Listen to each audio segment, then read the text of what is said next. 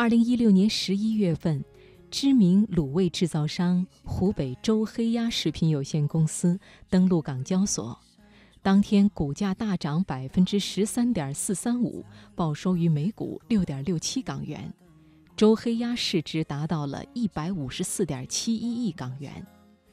而坐拥周黑鸭百分之六十三点四七股权的创始人周富裕、唐建芳夫妇，身价也飙升至九十八亿港元，约合八十六亿元人民币。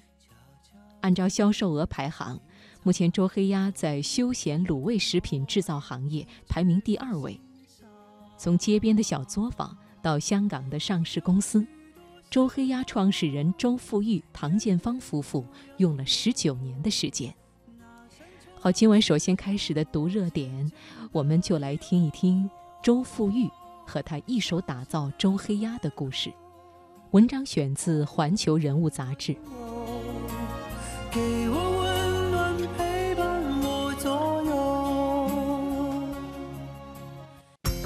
把握生活的脉搏，读出热点的精华，读热点。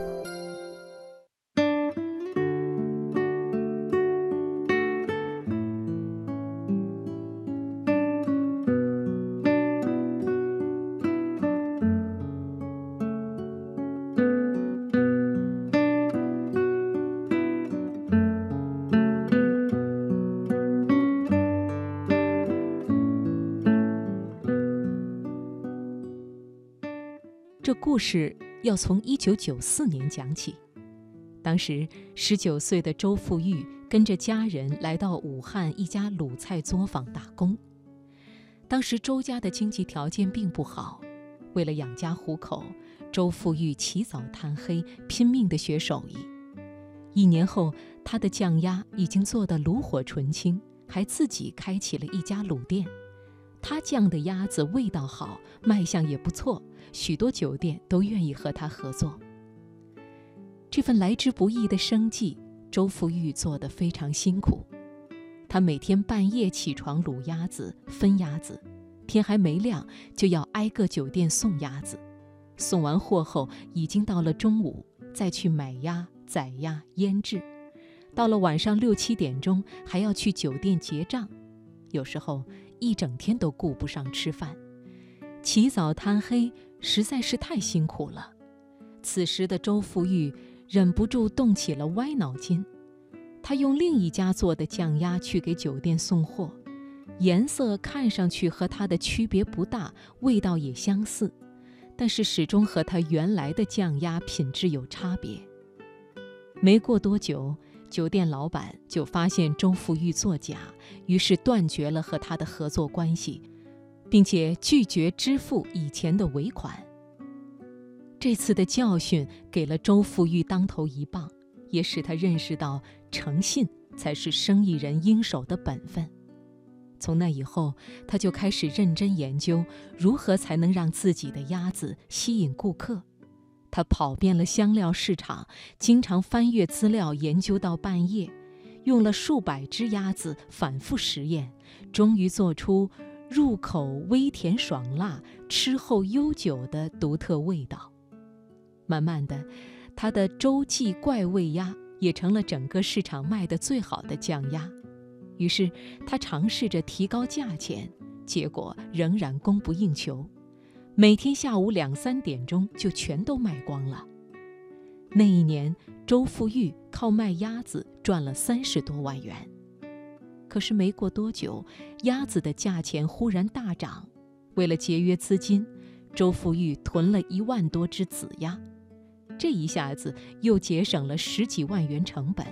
而他，也从原来做整只酱鸭，转为经营鸭翅、鸭脖、鸭掌等产品。但是令他不解的是，生意总是不如以前那么红火了。到底是哪里出了问题呢？经过一番市场考察，周富裕发现，不知从什么时候开始，街上冒出来很多抄袭怪味鸭的店铺。情急之下，他连忙跑去专利局申请了专利。我们现在熟悉的“周黑鸭”商标就这么诞生了。有了专利商标，为了专心研究鸭子精，周富裕在汉口火车站旁边买下了一块地，盖起作坊。店开在火车站旁，鸭子的味道又地道，生意很快就火了起来。特别是很多在外地生活的湖北人，每次离家都要特意来买他的酱鸭带走。周富玉又开始动心思了，自己的鸭子在湖北这么火，推广到全国还能不能火起来呢？于是，他决定带着他的周黑鸭北上进京。二零零三年，一切准备就绪，周富裕特意提前宰了三十万元的鸭子，只等春节一过，就带着鸭子进京。没想到，那一年一开春就赶上了非典，家禽类是管控的重灾区。而就在这等待的几个月中，同为卤鸭行业的来双羊和九九鸭遍地开花。周富裕左思右想，最终选择了加盟店的方式。结果，有一家做卤鸭的同行一下子开出了三十多家加盟店，周黑鸭很快就在北京叫响了名声。名气大了，源源不断的假货也随之而来。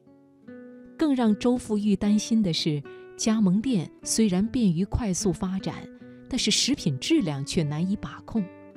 他年轻时吃过质量问题的亏，所以生怕重蹈覆辙。二零一三年，周富裕终于痛下决心，不惜把店面高价回收。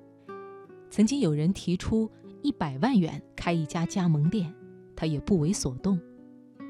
虽然当时亏了钱，但是事实证明周富裕的决策很有远见。两年以后。拥有七百多家直营店的周黑鸭，净利润高达五点五亿元。经过二十多年的发展，小作坊周黑鸭早已成为知名的食品公司。二零零六年六月，周氏夫妇成立了武汉周黑鸭控股公司。三年以后，公司的注册资本由五十万元人民币增加到一千万元。周富裕和妻子唐建芳分别持有百分之六十四以及百分之三十六的股份。再往后，周黑鸭开始接受各路资本融资，直到上市前，周氏夫妇仍然持有公司高达百分之六十六点八四的股权。从前街边摊上的酱鸭，如今成了很多年轻人生活中不可或缺的零食。周黑鸭。不声不响地时髦了起来，并且把触角拓展到其他领域，赞助微电影，冠名武汉地铁，成为全国唯一一家曾经冠名地铁的企业。但是这些，对于周富裕来讲，只是品牌的宣传策略，不会干扰到主业。这次登陆港交所之后，周黑鸭将募资约二十三点七亿港元。其中绝大部分资金都将用于开发加工设施、投资门店、开发品牌和产品研发。换句话说，用鸭子赚来的钱依然会投入到鸭子身上。这二十多年，周富裕从街边小贩变成了身家八十九亿的企业家，但是他名片上的头衔却始终印着“服务员”。他说：“自己的梦想就是把周黑鸭做成真正的百年老店。”